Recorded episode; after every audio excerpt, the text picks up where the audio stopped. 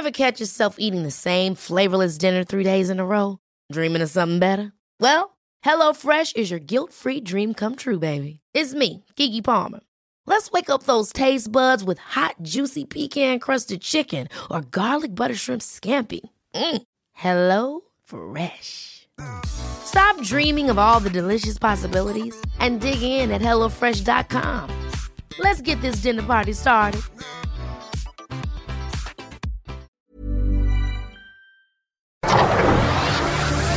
El Heraldo Media Group presenta Periodismo de Emergencia con Arturo Rodríguez, Hiroshi Takahashi e Ignacio Rodríguez Reina. Con las reglas del oficio. Comenzamos. 10 de la mañana con 3 minutos. Bienvenidos a Periodismo de Emergencia. Como siempre es un gusto saludarle. Yo soy Arturo Rodríguez y eh, pues es un eh, privilegio coincidir en esta mesa con Hiroshi Takahashi. Arturo Rodríguez, muy buenos días. Domingo 12 de septiembre del 2021. Nacho Rodríguez Reina, Mónica Reyes, qué gustazo. Buenos días. ¿Qué tal? ¿Qué tal? ¿Cómo están? Muy buenos días. Mónica, buenos días. Hiroshi, Arturo. Bien, pues ya listos para comenzar. Yo creo que con temas que son muy relevantes y que han estado presentes en la agenda. Así es que, pues, qué bueno que están con nosotros para empezar este programa. Bienvenidos y como cada domingo iniciamos con la sección Futuro Próximo. Mónica. Claro que sí, muy buenos días. Vamos a iniciar.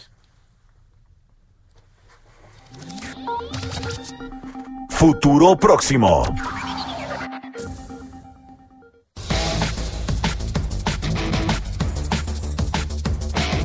Es semana de festejos patrios y también de mucha actividad pública, aún con el puente de cierre de semana.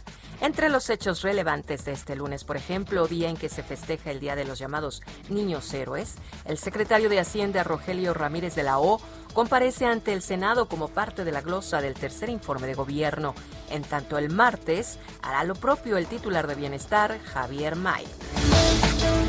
También es una semana de toma de posesión en diferentes estados. Al norte, en Sonora, este lunes tomará protesta Alfonso Durazo, quien iniciará el sexenio como secretario de Seguridad Pública.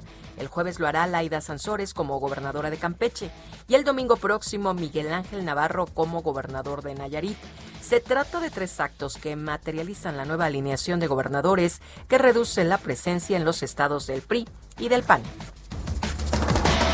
Si bien la agenda se perfila así en cuanto a las tomas de protesta, en el caso de Campeche, destaca que será hasta el miércoles, un día antes del relevo en esa entidad, cuando el Tribunal Electoral del Poder Judicial de la Federación resuelva las impugnaciones que llegaron al recuento de votos cuyo resultado será válido en la sesión prevista para el 5 de septiembre.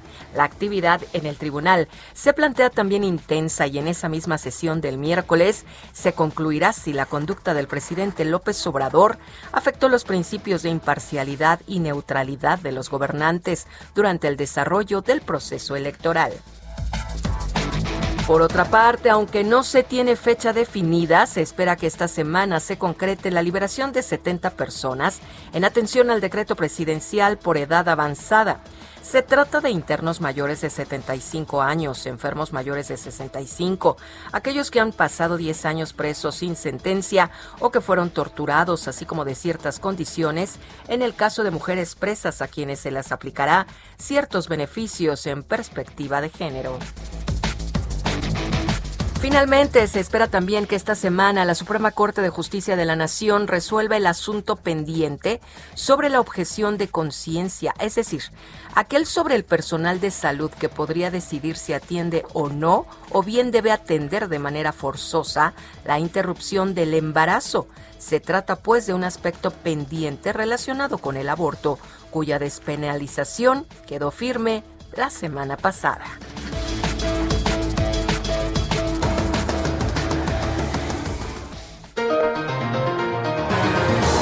Pues bien, 10 de la mañana con 6 minutos y el día de hoy hemos eh, pues acordado eh, en nuestra planeación de este programa eh, dedicarlo ampliamente a abordar, a trabajar, eh, a repasar cuáles son las políticas y las realidades que se están viviendo en campo respecto al tema migratorio que ha estado por ahí presente en la agenda en las últimas semanas, dada la conducta de la Guardia Nacional, de eh, las definiciones que ha asumido el presidente López Obrador y bueno, pues de este éxodo migratorio que no para, por el contrario, parece que sigue intenso y creciendo. Yo creo que es un tema que además tiene una perspectiva que es eh, fundamental, digamos, en, la coyuntura actual, que es la, la conexión con la política migrante de Estados Unidos. En realidad creo que ese es uno de los elementos que han cambiado la ecuación y que de repente nos han puesto a, México como nación eh, eh, pues en, el, un papel nada honroso de ser el, el, muro de contención, el muro humano, digo, esas imágenes que hemos estado viendo de la Guardia Nacional corriendo, eh, gritando, insultando, pues enardecidamente, creo que muestra muy bien que es por lo menos uno de los aspectos de la política migratoria de México, que justamente es lo que hemos decidido abordar porque nos parece que es un tema fundamental en términos también de derechos humanos. Y no solamente es percepción, este es un asunto que implementó, como le hemos contado en varios espacios, Donald Trump con el gobierno de, de, México por ahí de junio del 2019 y lo que llama la atención es que pues durante el gobierno de Joe Biden continúa aplicándose esta política el muro que representa México para intentar frenar a los pues migrantes no solamente de Centro y Sudamérica, sino de muchos países del mundo que tienen eh, problemas en estos momentos y están buscando una entrada rápida hacia Estados Unidos a través de México. Particularmente haitianos, ¿no? Haitianos, africanos, este, hay gente de, Medio Oriente, Irak. Bangladesh, es, es, sorprendente. Me, me parece también que es reflejo también de lo que está pasando en el planeta, ¿no? Esta crisis económica, esta crisis sanitaria, la falta de perspectivas, la desigualdad que parece que en las diferentes latitudes del país han hecho que se conforme pues eh, eh, un escenario que complica mucho las cosas. Para darnos una idea un poco de lo que está sucediendo en estos primeros meses del año, entre enero y agosto de este año, han detenido a 147.033 migrantes del Instituto Nacional de Migración esto pues es un récord porque es algo así como 605 migrantes todos los días. Esto pensando en esas imágenes que nos llegan de los diarios europeos, pues imagínense allá están deteniendo 300 migrantes en promedio africanos todos los días en España, Grecia, Italia y Alemania. Es un poco la magnitud del flujo de migrantes que estamos viviendo en México. Casi, casi el doble, seis, más del doble, 605, 605, 605 migrantes. Y esto no pasaba o no, no ha pasado nunca, lo que dice el Instituto Nacional de Migración. El pico se alcanzó en 2015 con 522 arrestos por día con Enrique Peña Nieto. Y entonces pues estamos viviendo algo que va más allá de la percepción, se está pues viviendo algo que parece pues unas fronteras desbordadas, ¿no?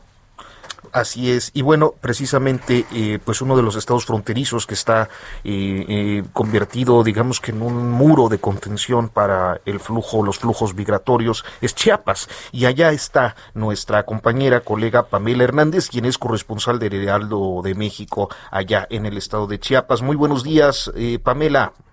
¿Qué tal? Muy buenos días. Un gusto saludarlos, Arturo, Hiroshi y también Ignacio. Bien, pues comentarles lo que se está viviendo en estos momentos en el municipio de Tapachula en torno a la situación migratoria que ha sido un tema de preocupación en estos últimos días, tanto autoridades como para la población en general. Y es que desde el 2018 estos éxodos de personas migrantes no han dejado de llegar a la llamada perla del Soconusco, un promedio para ser exacta de 180 por día, donde personas de nacionalidades como Haití, Cuba, Honduras, El Salvador, Nicaragua, Colombia y otros países de Centroamérica han llenado las calles de esta ciudad. La mayoría, pues, busca el sueño americano, sin embargo, llevan varados alrededor de cinco o ocho meses en esta frontera. Muchos han tenido que dedicarse ya a la venta de ambulantaje para poder eh, sobrevivir. Y bueno, pues estas cifras apuntan que son poco más de 180 mil personas la población flotante que busca sobrevivir en esta ciudad que no sea la suya. Y por la desaparición de vivir, de desesperación de vivir en las calles y ante las autoridades migratorias como la Comar, que son señaladas por los migrantes de no darle las citas y agilizar los trámites, desde el pasado sábado, un promedio de 2.000 personas migrantes comenzaron a salir de Tapachula a través de caravanas. Eh, en estas mismas movilizaciones, cinco para ser exactas, eh, bueno, han marchado con acompañados de familias, hombres, eh, mujeres, niños, mujeres embarazadas, incluso personas con discapacidad, y todos han sido contenidos por elementos tanto de la Guardia Nacional como del Instituto Nacional de Migración. Escuchemos.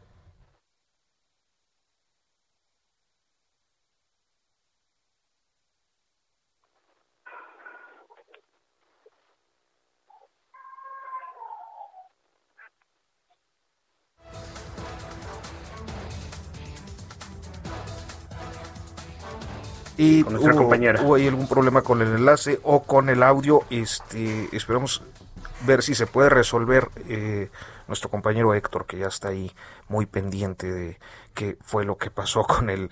Con el lo único que estamos pidiendo a inmigración que por favor... Ahí está, o estaba. Lo único que estamos pidiendo a inmigración que por favor nos deje irnos a algún lugar donde hay trabajo, porque aquí en Chiapas ya no caben más inmigrantes. Y, a diario vienen más inmigrantes, más y más y más. Ya no podemos estar aquí. Aquí está en la calle, niños, hay niños, hay niñas, está, mucha gente. Y bien, como lo mencionábamos en el audio, lo único que piden a migración es que por lo menos les dejen salir en estas caravanas, ya que pues ayer en, en aquí en, el, en esta zona fronteriza ocurrió que eh, elementos de, elementos de la Guardia Nacional y del Instituto Nacional de Migración eh, fueron deportados un promedio de 150 migrantes o más bien fueron abandonados ya que pues solo los dejan en el puente de Talismán, que es un puente que fronterizo que se comparte con el vecino país de Guatemala, donde sin ningún protocolo violando sus derechos los dejan en este lado eh, guatemalteco y bien comentarles que activistas han buscado la manera de promover amparos para que estas próximas caravanas, la, para ser exacta, el 15 de septiembre, se prevé que salga la caravana madre con más de 2.000 migrantes y ellos puedan este, circular o llegar hacia otros estados de la República para mejorar sus condiciones de vida. Pamela Hernández, muy buenos días, te saluda Hiroshi Takahashi. Oye, platícanos un poco de la situación que se está viviendo allá, por ejemplo, en Tapachula. Hace algunos años, por ejemplo, nuestro amigo Omar Escamilla, que era director regional de la Organización Editorial Mexicana allá en la zona, y en paz descanse Omar, eh, pues nos platicaba de cómo comenzaban a presentarse problemas por las comunidades que comenzaban a asentarse allá en Tapachula, de africanos, de haitianos, de guatemaltecos, de hondureños, y cómo pues una gran parte de la población comenzaban a dar muestras de racismo, no los querían en sus calles, no los querían en el parque, no los querían que cantaran, no, les, no los querían en las peluquerías. ¿Sigue sucediendo eso? ¿Eso se agudizó? ¿O qué es lo que se está viviendo? ¿Ya aprendieron a vivir con los migrantes los mexicanos? Eh, ¿Qué tal, Hiroshi? Muy buenos días. Eh, sí, es muy correcta esa información que este, el compañero y amigo, que en paz descanse, Omar Escamilla, eh, te relató. Simplemente yo creo que tenemos que aprender a convivir la sociedad tapachuteca, ya que la mayoría, pues, de, de estos migrantes, para ser exacta, los extracontinentales, como te lo repito, han tenido que buscar la manera de, de, de poner puestos ambulantes, como el cortar cabello, como el vender comida, una situación que quizá las autoridades este, también de este gobierno de Chiapas no, no habían considerado y que pues de esta manera están buscando alternativas para que ellos puedan llevar esta calidad de vida, para que puedan por lo menos eh, tener unos pesos y estar al día con sus familias. Pues sí, y, no, adelante, adelante Ignacio. No, Pamela, nada más simplemente te, que, te querría decir, eh, eh, hay algunos activistas que han eh, pues poco considerado la situación que se vive en Tapachula eh, como pues vivir en una gran cárcel. Eh, en digamos en síntesis y en resumen, ¿tú pensarías que Tapachula se ha convertido en una enorme cárcel abierta a puertas abiertas? Sin duda, yo eh, considero que sí, porque se vive a diario estas escenas donde pues ellos han intentado salir en pequeños grupos de caravana, varios han tomado eh, las rutas de extravío, inclusive los que hacen el famoso paso hormiga, son este son ya esperados por estas autoridades migratorias de las cuales también el Instituto Nacional de Migración eh, señalado por los mismos migrantes separan las familias algunos son enviados a Tabasco otros son abandonados en la, en la frontera con con Guatemala mientras que otros están en la estación migratoria siglo XXI en Tapachula pues muchas gracias Pamela Hernández por este reporte y por tus comentarios muy buenos días que tengan un excelente día y vamos a estar muy atentos con más información en torno a la frontera. Gracias. Y bueno, pues el día de hoy hemos podido establecer comunicación con eh, Tonatiu Guillén. Él es eh, profesor del Programa Universitario de Estudios del Desarrollo en la Universidad Nacional Autónoma de México, la UNAM, y también exdirector del Instituto Nacional de Migración. Muy buenos días, eh, Tonatiu. Gracias por tomarnos la, la llamada. Saludos Arturo Muy buenos días, con mucho gusto. Gracias por su invitación. Muchas gracias, doctor. Eh, le saluda Ignacio Rodríguez. Oiga, usted estuvo un corto periodo, estuvo seis meses al, al, al frente del Instituto Nacional de Migración eh, y bueno, se produjo su renuncia, eh, según se conoció, pues extraoficialmente, justamente porque estaba viendo que se estaba delineando una política migratoria que no, que no atendía los principios de, de solidaridad, de, eh, empatía, inclusión, respeto a los derechos humanos. Eh, a mí me gustaría preguntarle, justo con su experiencia, eh, ¿cómo definiría la, política migratoria que hoy en día tiene el gobierno mexicano? ¿Qué es lo que estamos viendo en, la, en las fronteras y qué está ocurriendo con los migrantes? Pues el escenario es ya muy conocido. Eh, la política migratoria mexicana se convirtió en exclusiva en política de contención, eh, de manera muy orientada a, a frenar los flujos de migrantes. Y, y, lo más lamentable es que no solamente es contención, sino también ya pasamos a, a iniciativas muy agresivas, eh, francamente eh, fuera de norma, eh, muy muy lamentables y que agredieron y siguen agrediendo a las personas más vulnerables, que son las que están llegando particularmente ahí a Tapachula, en esa área, eh, de nacionalidad haitiana, creo que son los más, eh, los más vulnerables, pero también de, otras nacionalidades. Pero el punto central es que el tono de, del gobierno pues eh, dejó muy atrás el espíritu de solidaridad, de respeto de los derechos humanos. Y ahora estamos, eh, pues incluso con, con fuertes cuestionamientos de si estamos cumpliendo nuestra propia legislación en materia de, de, migración y de refugio. Doctor, ¿le sorprende lo, las escenas que estamos viendo a agentes de la Guardia Nacional, que no son más que, bueno, en realidad militares eh, y agentes del Instituto Nacional de Migración golpeando, vejando, insultando? ¿Le sorprende eso? Pues sí, reitero que es una, una, una ruptura con lo que habíamos había iniciado el gobierno del, del presidente López Obrador.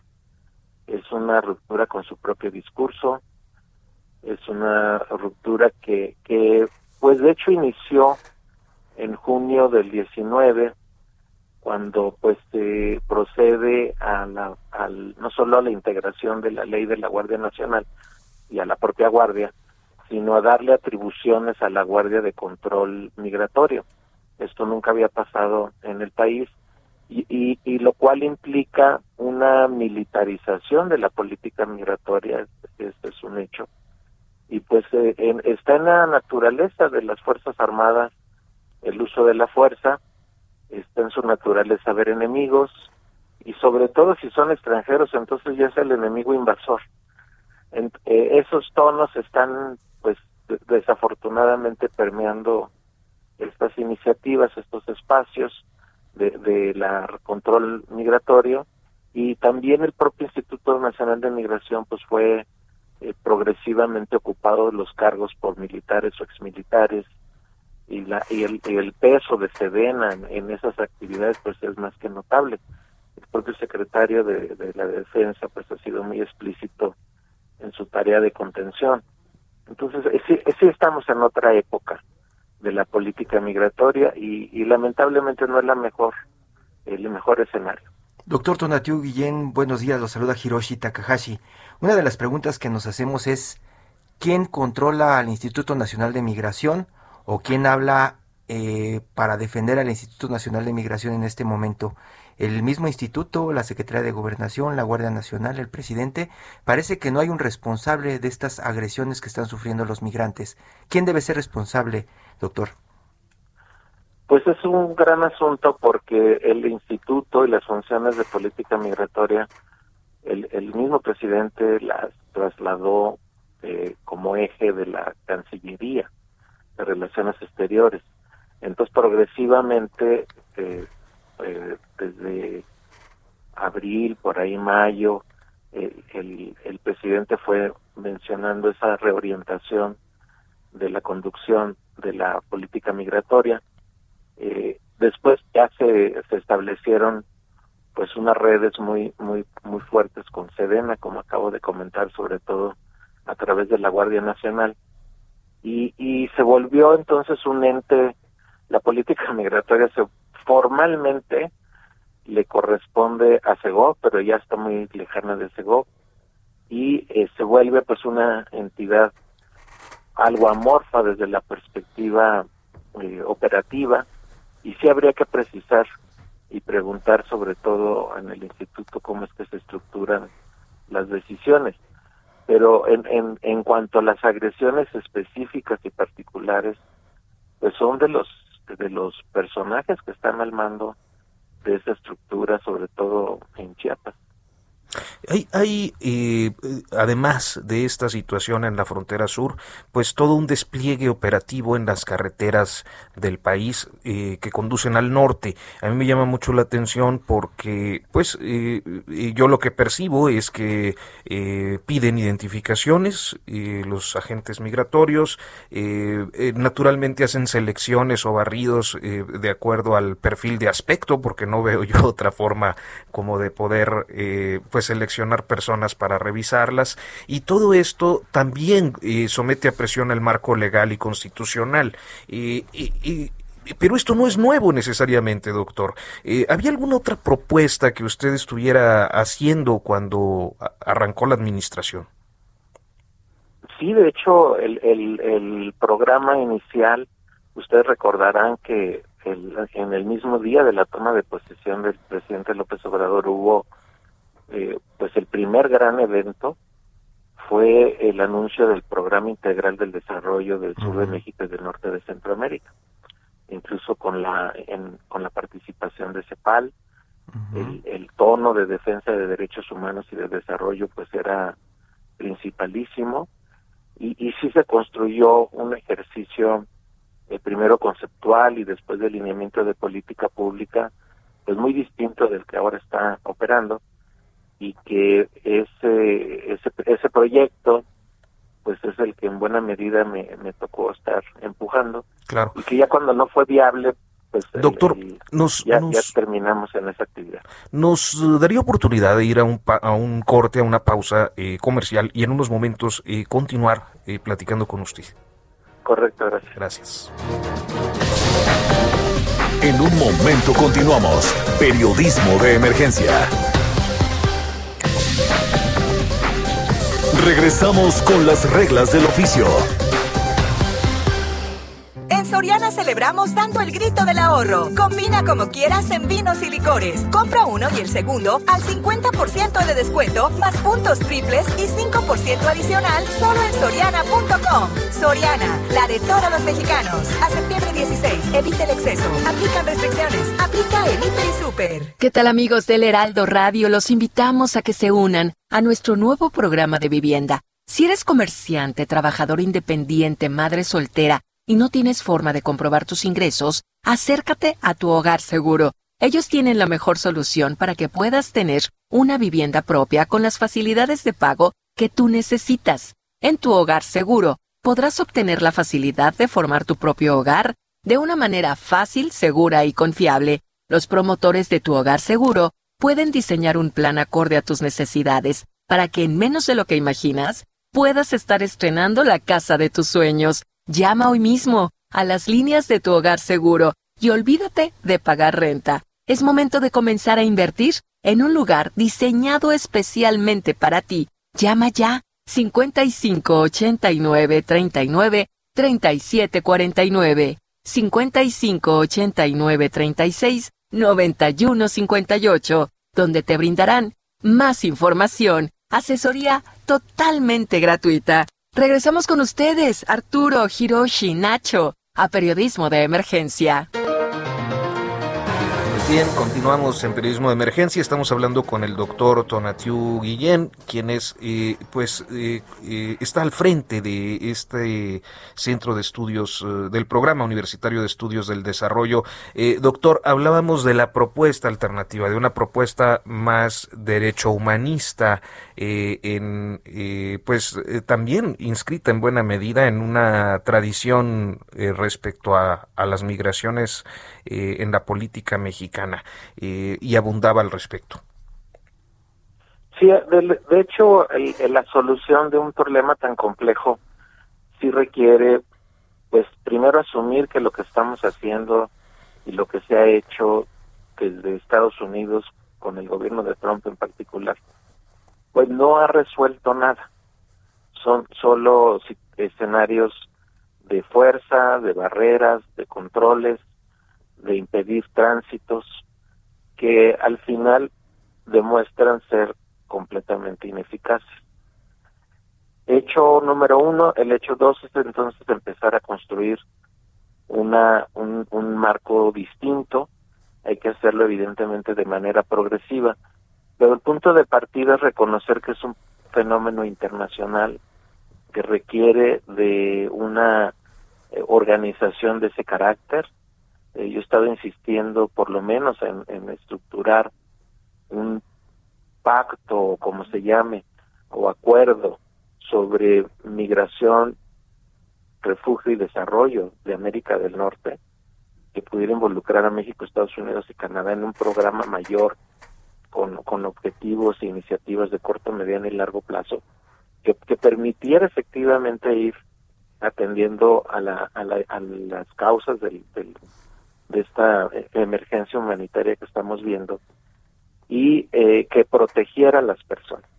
Dentro de ese gran pacto eh, hay muchas iniciativas posibles. En el corto plazo, que no costaría realmente nada y que sería un gran giro, dentro de esa gran sombrilla pudieran instrumentarse medidas como que el proceso de refugio formalmente inicie desde Centroamérica o desde el sur de México y que países como, como Canadá, Estados Unidos, México mismo, pues se conviertan eh, progresivamente en países que atiendan a, al aspecto más eh, crítico de esta crisis humanitaria que son los refugiados, que hubiera una iniciativa de este carácter y luego complementar hacia la dinámica de migración y de desarrollo, incluso ya pensando en, en mercados laborales de mayor alcance. Eh, ya existen los mercados internacionales laborales, pero hay que darles otro carácter y mayor alcance sobre todo, y además iniciativas de desarrollo. Estoy resumiendo muy rápido, pero eh, si no avanzamos en esa trayectoria, en ese otro piso de entender y de actuar sobre migración y refugio, entonces no vamos a realmente resolver nada. Solo estamos lastimando personas. Doctor, y esta, esto como usted dice, lastimando personas, esta estrategia de contención y de, pues a veces agresión a los migrantes en todo el país, eh, yo le preguntaba hace unos minutos de quién era responsabilidad. Esta estrategia está, pues claramente aprobada por el presidente de México, Andrés Manuel López Obrador, o de pronto pues toda la responsabilidad es de Relaciones Exteriores y de, de Marcelo Ebrard. Pues eso es lo que habría que preguntar a las autoridades eh, responsables el hecho es que hay pues este tono que todos hemos visto.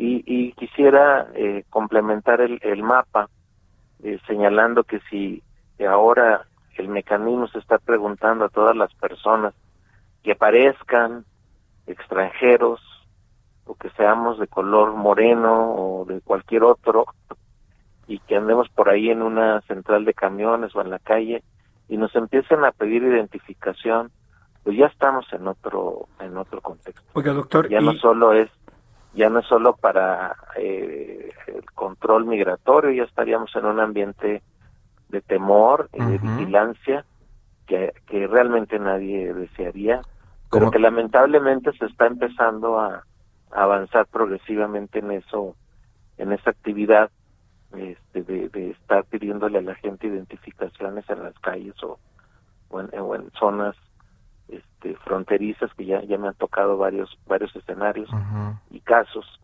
que, que, yo lamentaría mucho que México se convirtiera en, en, un espacio social con estas con este entorno de temor y de vigilancia que nos ponen a cantar que nos ponen a cantar el himno nacional en una banqueta.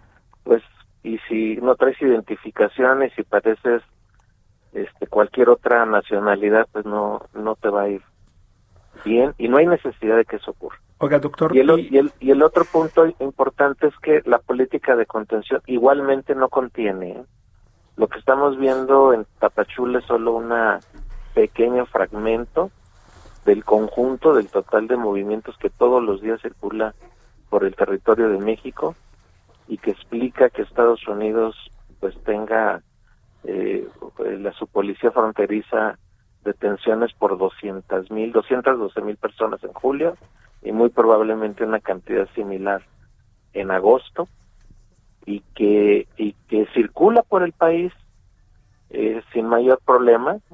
Eso implica tres cuatro mil cinco mil personas por día moviéndose y que lamentablemente pues son parte del tráfico de personas.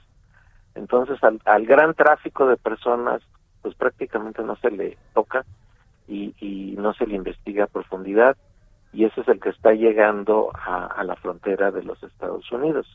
Entonces hablamos de una política de contención que sí es puede ser muy agresiva, pero también poco eficiente con este otro componente de los flujos migratorios. Doctor, y para cerrar, eh, eh, usted ya ha planteado que ha elaborado algunas rutas alternas que, que obviamente tienen una perspectiva y opuesta a lo que estamos viendo. Eh, mi pregunta sería, eh, ¿es optimista de que se pueda avanzar por, por, ahí o al contrario, lo que vamos a seguir viendo es una crisis migratoria con escenas cada vez más violentas y, escenarios como los que nos platicaba hace unos momentos? En el corto plazo lo más probable es que tengamos la continuidad de esto. Y, y, y esa continuidad, reitero, está focalizada sobre los más vulnerables el, otro aparte, el del tráfico, el que paga 10 mil dólares o más por su, traslado por el territorio, pues representa un negocio impresionante que, que debiéramos estar realmente combatiendo esas bandas y no a estos otros grupos vulnerables. Ese, ese, ese escenario creo que va a continuar. Eh, los cambios importantes tendrían que venir eh, primero de una rectificación nuestra, de una revisión y fortalecimiento de la Comar, por ejemplo, y de una revisión y fortalecimiento de la ley de refugio eh, en, México que ayudara a la inclusión.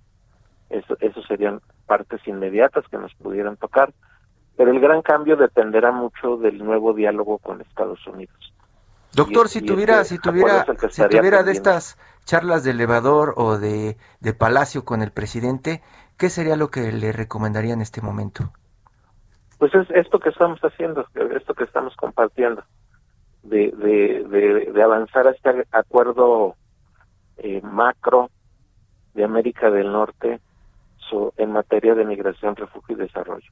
Ese, ese acuerdo macro, si lo hubiéramos empezado hace cinco años estaríamos seguramente en otro escenario, incluso de desarrollo económico. ¿eh? No, no, no hay que pensar nunca la migración del refugio simplemente como un costo. Al contrario, los países que tienen alta migración han tenido eh, también economías muy dinámicas. Mismo Estados Unidos lo demuestra. El mercado laboral de guatemaltecos en el sur de México, que es grande, que ahorita está medio paralizado por estas cosas que vemos, pero es un mercado que, que, que genera también una economía muy importante para México. Entonces, si no entendemos esto en el sentido integral, pues solamente vamos a estar viendo eh, a la migración y refugio como, como un costo en el sentido muy material del término y no como también una, una oportunidad tanto de protección de derechos como de desarrollo.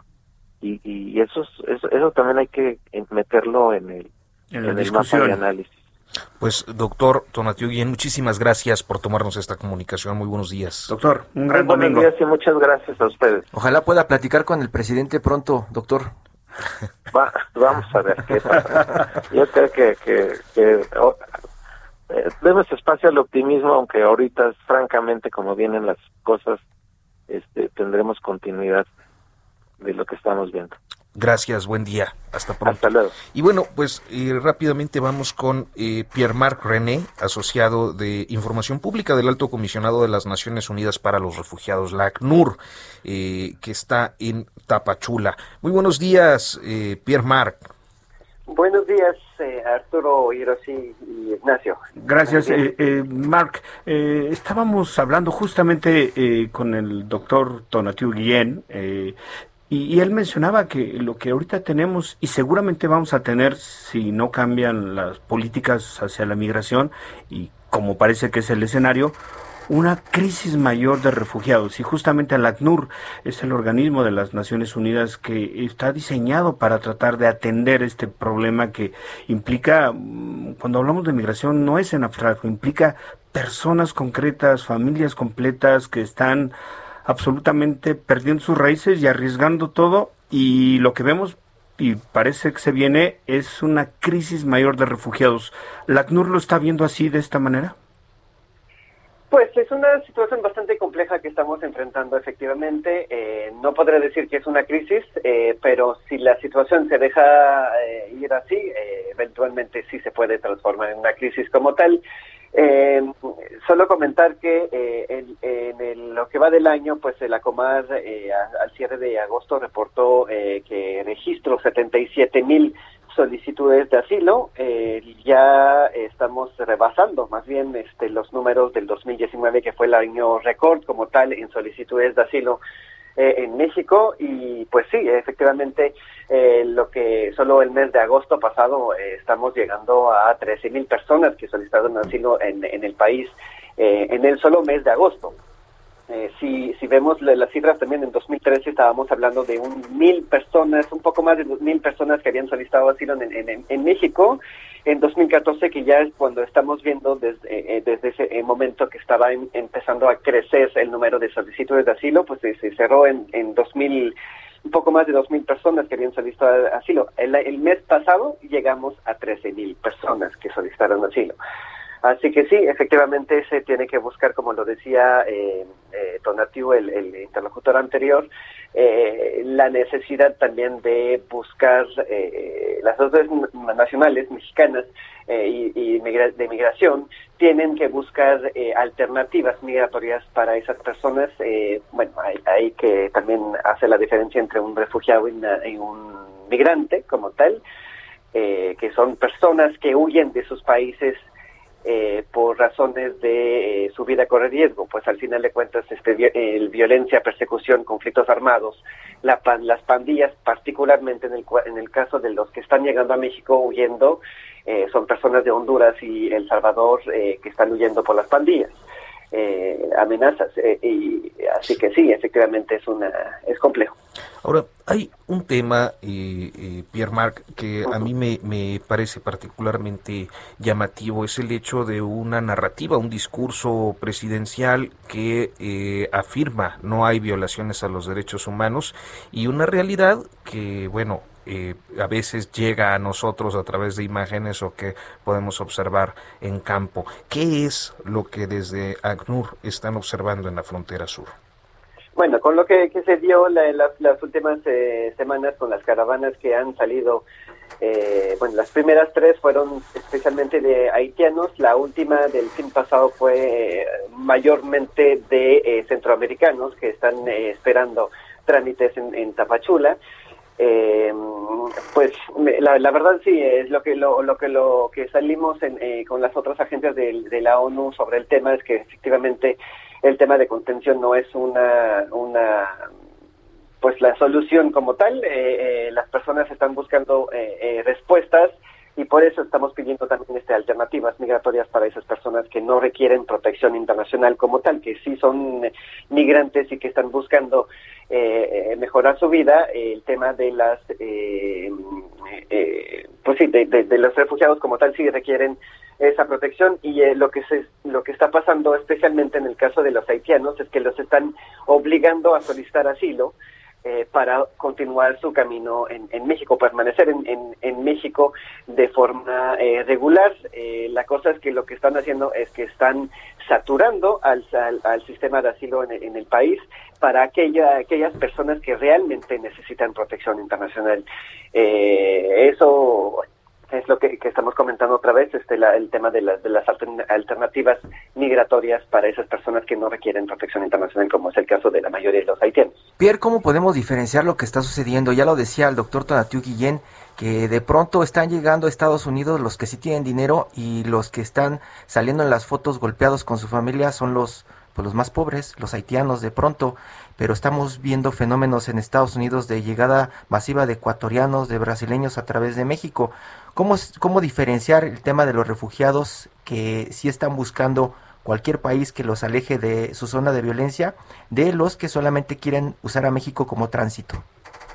Pues sí, es un tema bastante complejo, Hiroshi, eh, sobre este tema, porque, eh, bueno, hay, hay gente que también eh, gastan mucho dinero en, buscar acceder a, a, Estados Unidos, por ejemplo, para ya solicitar asilo allá también, o eh, rehacer su vida también. Hay algunos que sí están buscando llegar a Estados Unidos porque tienen familiares, este, buscan otra otra vida allá, eh, que la mayoría de los casos son migrantes, esas personas eh, que transitan por México para llegar a Estados Unidos en el, eh, para para reunirse con sus familias o mejorar sus vidas. eso sí, hay muchos que toman esa decisión de irse así por, por costos, por temas migratorios de visas, por ejemplo, eh, y deciden pagar a, coyotes, ¿no? Para subir el, camino y eso es, hay de, todo tipo de, perfiles que hacen estas situaciones y caen en esos grupos de eh, traficantes de personas y de, que al final los pueden torturar o, no saben en qué rutas los pueden llevar también que eso sí es un es un tema muy complicado y peligroso eh, pero esas otras personas que estamos viendo que sí requieren de protección internacional también, este, que, van a la Comar a solicitar asilo, eh, pues ellos realmente no pueden regresar a sus países. ¿Y, quiénes son? Eh, ¿Quiénes son, Pierre? Porque tenemos el caso muy marcado de la gente, como mencionabas, de Honduras tal vez, pero los haitianos, los haitianos, ¿por qué podrían pedir por razones humanitarias? Pues en el marco de la Convención de 1951 eh, que, que, marca el tema de los refugiados como tal, un refugiado tiene que huir de su propio país.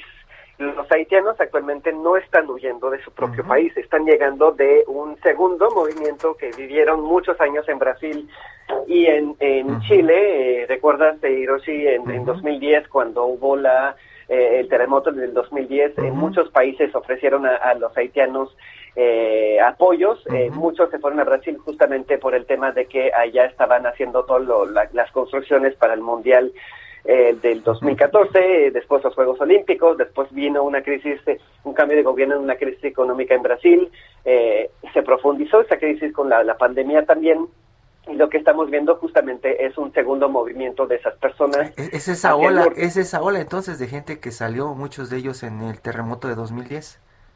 Muchos de ellos sí, efectivamente son, son de, de, esos grupos que estaban en ese momento, que están buscando ya una mejora de su vida, que no requieren protección como tal, porque además, como les decía, es un segundo movimiento, no están huyendo de Haití. Ya, Pierre, eh, uno de los temas que quizá también ha quedado evidencia con esta, pues en esta explosión migratoria es eh, eh, pues la digamos la debilidad institucional quizá eh, eh, del, gobierno mexicano.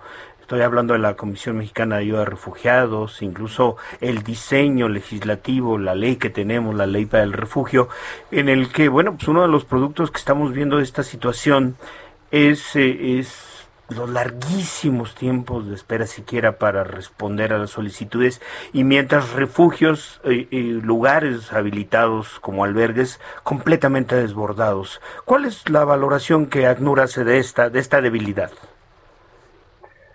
Bueno, en lo que, lo que trabajamos mucho con, la Comar y se ha fortalecido muchísimo la Comar también en ese sentido, pero si pasas de, datos, como les decía, de 2000 a, en, en 2014, de 2.000 personas que estaban solicitando asilo a 77 eh, en lo que estamos eh, viendo este año, que estamos ya rebasando el récord del 2019, pues también implica incremento de, presupuesto. La Comar sigue con el mismo eh, presupuesto que hace desde el inicio, antes de que ya entrara esa administración, eh, eso pues no se ha mejorado. El gran la gran parte del presupuesto que tiene la Comar lo estamos financiando a través de la de la CNUR con, contratando gente personal este abriendo oficinas también. La Comar abrió eh, últimamente Tijuana y, Palenque por ejemplo. Eh, eso eh, fue parte de, los apoyos que ha recibido del, del ACNUR como tal, eh, contratación de personal, de herramientas, todo para felicitar, acelerar también los procesos que ellos tienen eh, para, para eh, administrar y, bueno, tratar todas las solicitudes que están recibiendo. Y eso, pues obviamente, eh, al llegar, la Comar actualmente tiene una capacidad de atender y de, y de, procesar 5.000 eh, casos al, al mes. especialmente con el centro de, registro que tienen ellos en, Tapachula, que fue abierto también con apoyos de, de la CNUR. Y pues si, si vemos el mes pasado, llegamos, llegaron a 13 mil solicitudes de asilo. Eh, eso está atendiendo el doble de, su capacidad, al final de cuentas, y eso se tiene que atender y, buscar una forma también de que, eh, pues sí, necesita personal, presupuesto y, y herramientas para atender esas, eh, todas esas solicitudes, ¿no? Pierre-Marc René, asociado de Información Pública del Alto Comisionado de las Naciones Unidas para los Refugiados, la ACNUR, muchísimas gracias por tomarnos esta comunicación esta mañana. Muchas gracias, Pierre. Que todo salga bien. Muy buenos días, gracias. Hasta luego. Y bueno, pues eh, hoy quisimos dedicar este espacio eh, pues a abordar ampliamente el, tema migratorio. y esperamos que después de estas conversaciones tenga usted un panorama más claro de un fenómeno que está presente y que es eh, pues inevitable. Sí, y que además la verdad es que vamos a estar eh, eh, reportando sobre justamente lo que está ocurriendo en una, en una política que es absolutamente contradictoria con respecto a lo que se había planeado desde un principio. Hiroshi Takahashi, muy buenos días. Muy buenos días, Arturo Nacho, gracias. Gran domingo, muy buenos días. El sábado aquí. Hasta pronto. En Soriana celebramos dando el grito del ahorro. Por eso aprovecha que la pantalla LG de 49 pulgadas 4K UHD Smart TV está a solo 8,990 pesos más 12 meses sin intereses.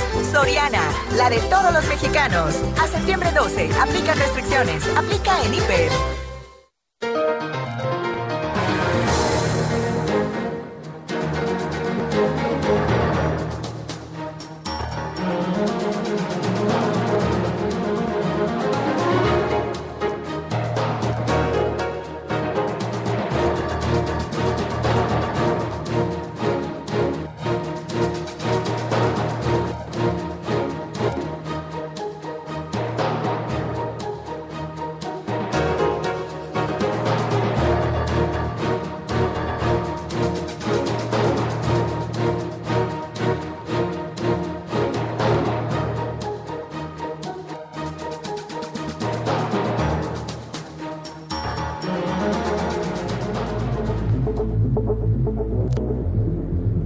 Esto fue Periodismo de Emergencia.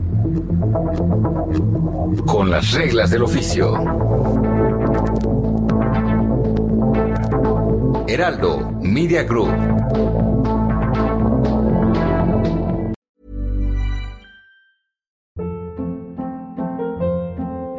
Hold up. What was that? Boring. No flavor. That was as bad as those leftovers you ate all week. Kiki Palmer here, and it's time to say hello to something fresh and guilt-free. Hello Fresh. Jazz up dinner with pecan-crusted chicken or garlic butter shrimp scampi. Now that's music to my mouth. Hello Fresh. Let's get this dinner party started. Discover all the delicious possibilities at hellofresh.com.